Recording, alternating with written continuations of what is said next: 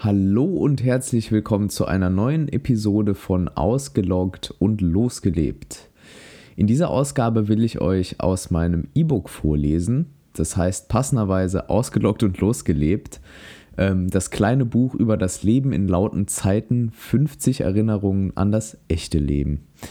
Und wie ihr vielleicht schon gehört habt in der letzten Episode oder einer der letzten Episoden, ich verschenke das E-Book ja. Das heißt, ihr könnt das ganz einfach auf meiner Seite www.janrein.de runterladen. Ich mache den Link auch nochmal in die Show Notes dieser Episode.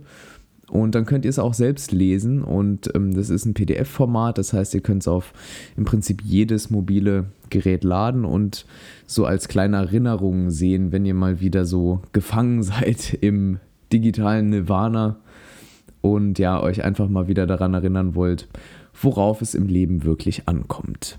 Bevor ich loslege, noch ein kurzer Hinweis zum Aufbau. Das Buch gliedert sich in zehn Themenbereiche. Das ist ähm, einmal Beziehungen, dann Tiefdenkphase, stille Helden, Meinungsdiät, die Angst, das Leben zu verpassen, ein neuer Morgen, ein Brief, Endlichkeit, die Schönheit des Gewöhnlichen, Muße und dann nochmal ein Ausklang.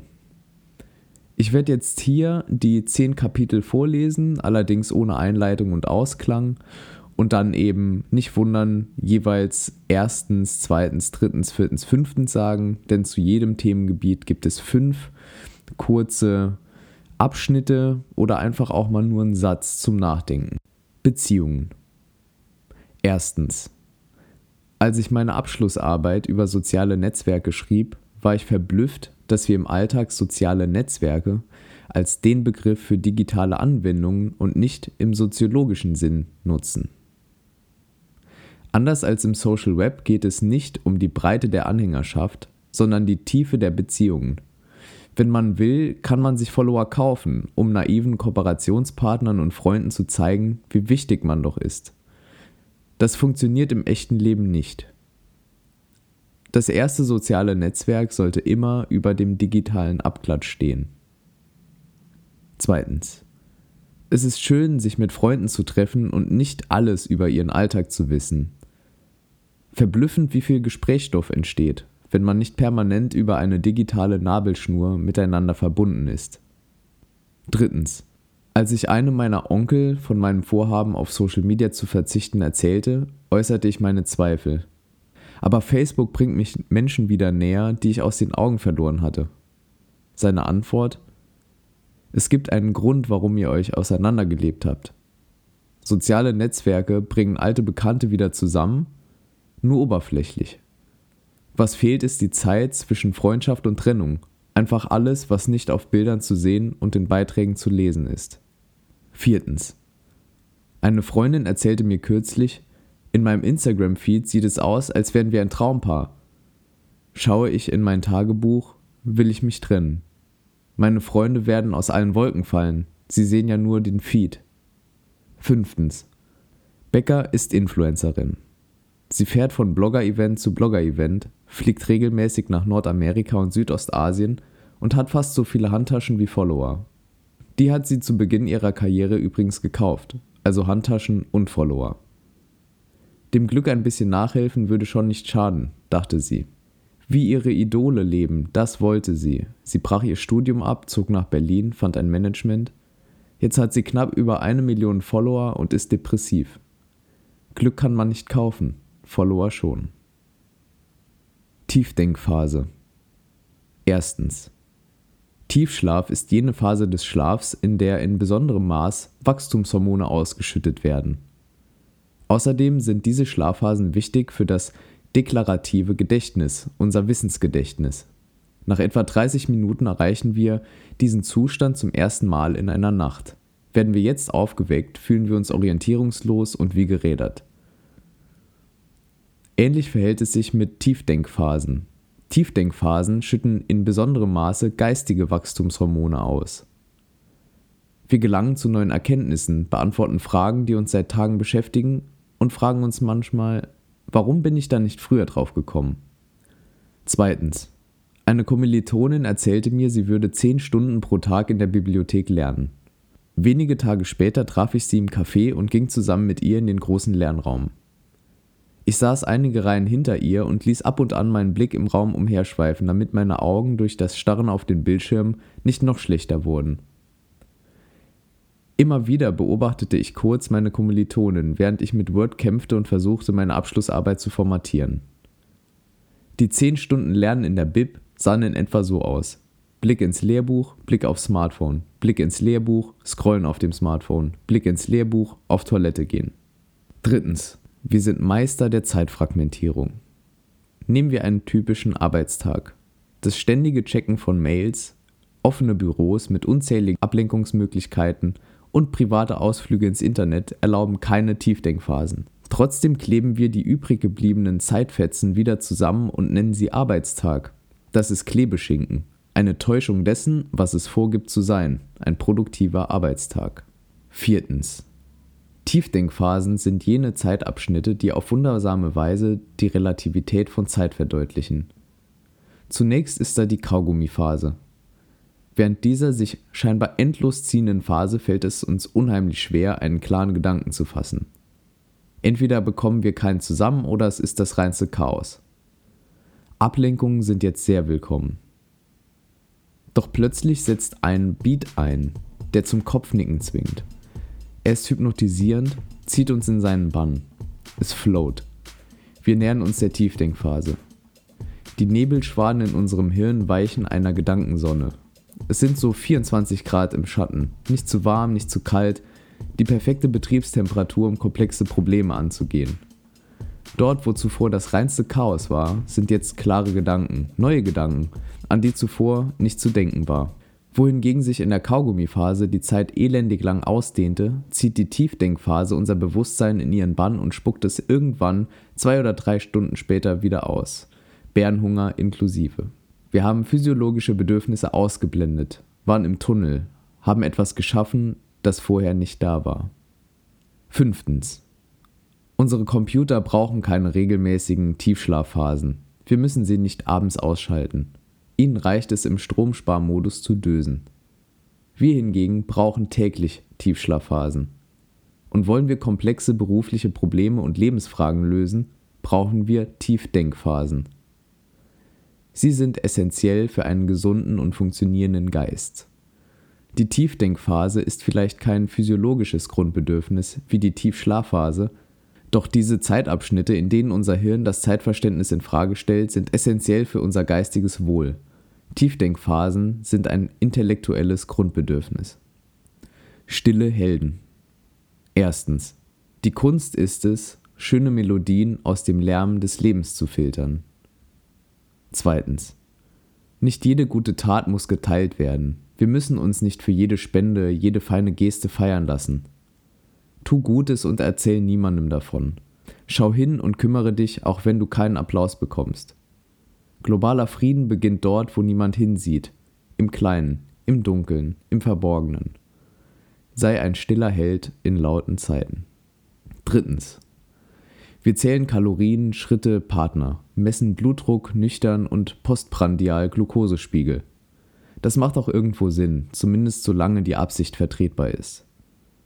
Als jedoch Unternehmen anfingen, uns Zahlen auf die Stirn zu schreiben, Follower, Likes, Kommentare, Reichweite, fielen wir auf die große Summenillusion rein. Wir sind mehr als die Summe unserer Anhängerschaft. Viertens.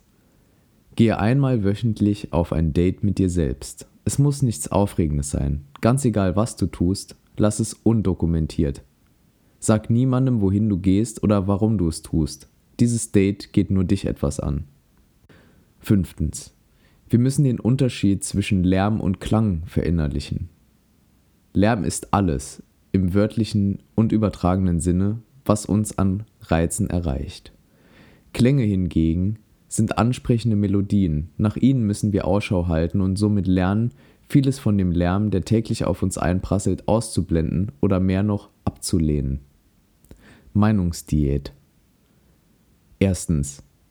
Nicht das Übermaß an Informationen ist das Problem, es sind die Meinungen. Zweitens. Wir müssen uns auf die wirklich wichtigen Meinungen zurückbesinnen. Wir dürfen uns nicht mehr durch die abertausenden Meinungen verunsichern lassen, die wir Tag ein, Tag aus freiwillig aufsaugen.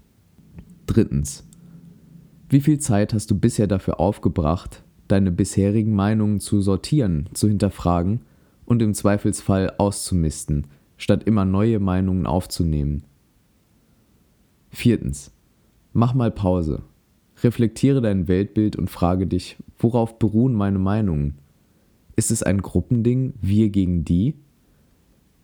Ist es etwas Politisches, rechts gegen links? Hast du Erfahrungen gemacht, die deine Meinungen stützen? Fünftens. Wähle deinen Meinungspool mit Bedacht. Du kannst dich ohnehin nicht völlig dem Einfluss fremder Meinungen entziehen, deshalb ist es umso wichtiger, zu wählen, wessen Meinungen du dich aussetzen willst. Die Angst, das Leben zu verpassen. Erstens. Früher entschied Verpassen und Nicht-Verpassen über Leben und Tod. Wer zu spät kam, starb zuerst. Heute leben wir am All-You-Can-Eat-Buffet der Möglichkeiten. Es geht nicht mehr um Leben und Tod, sondern darum, ob deine Wahl im Restaurant nun die richtige war oder die deines Partners. Zweitens. Überall sehen wir, was wir erleben, kaufen, wohin wir reisen, mit wem wir Sex haben, womit wir unser Geld verdienen könnten. Wir erlauben uns gar nicht mehr die Frage zu stellen, will ich das überhaupt? Es wäre doch schade, diese und jene Möglichkeit ungenutzt zu lassen. Viele von uns wissen nicht, was sie wollen, wer sie sind, ja nicht einmal, was sie können. Dafür wissen wir bestens über die Talente, Träume, Urlaube, Trophäen, Partyleben, Traumpartner und Vermögen anderer Bescheid. Wir sind ja immer hautnah dabei, allzeitige Vernetzung sei Dank. Und so wird uns die Fear of Missing Out direkt ins Hirn projiziert, jedes Mal, wenn wir unsere Daumen nach oben wischen und an all dem vorbeirauschen, was wir in diesem Moment nicht haben. Drittens. Wir könnten es verpassen. Ja, was eigentlich? Und ist es überhaupt etwas, das wir wollen? Die meisten Dinge, die wir verpassen, sind es würdig, verpasst zu werden. Es ist nichts, was wir wirklich brauchen oder wollen. Die meisten Nachrichten sind belanglos. Die meisten surprising Facts werden wir uns nie merken. Partybilder von Freunden bringen uns nichts, außer die Gewissheit, nicht dabei gewesen zu sein. Gönnen wir ihnen doch ihren Spaß und schalten ab, schauen weg, schauen in uns rein. Introspektion statt Möglichkeitsvoyeurismus. Wir können nur Angst davor haben, die Dinge zu verpassen, von denen wir wissen, dass wir sie verpassen könnten. Viertens. Die hinterlistige Angst führt zur Illusion, wir würden uns entwickeln. In Wahrheit lähmt sie uns. Wir glauben zwar, dass wir uns weiterentwickeln, doch tatsächlich springen wir wie ein Flummi in der Unendlichkeit der Möglichkeiten hin und her. Bewegung in eine x-beliebige Richtung ist nicht immer zielführend. Fünftens. Was wir gegen diese lähmende Angst tun könnten? Eine Phomophobie ausbilden, die Aversion gegen die Angst, etwas zu verpassen. Dafür müssen wir wissen, was wir wollen. Wir müssen uns mit uns selbst beschäftigen, statt uns dauernd anzuschauen, welche Möglichkeiten wir noch angehen könnten. Wir müssen Nein sagen. Nein zu fremden Träumen und zu Dingen, die wir nur tun, um in anderen FOMO auszulösen. Ein neuer Morgen. Erstens. Meine alte Morgenroutine. Aufwachen, Facebook checken, Instagram checken, WhatsApp checken. Horror. Wenn wir uns gleich morgens in einen solch reaktiven Zustand versetzen, leidet darunter der restliche Tag.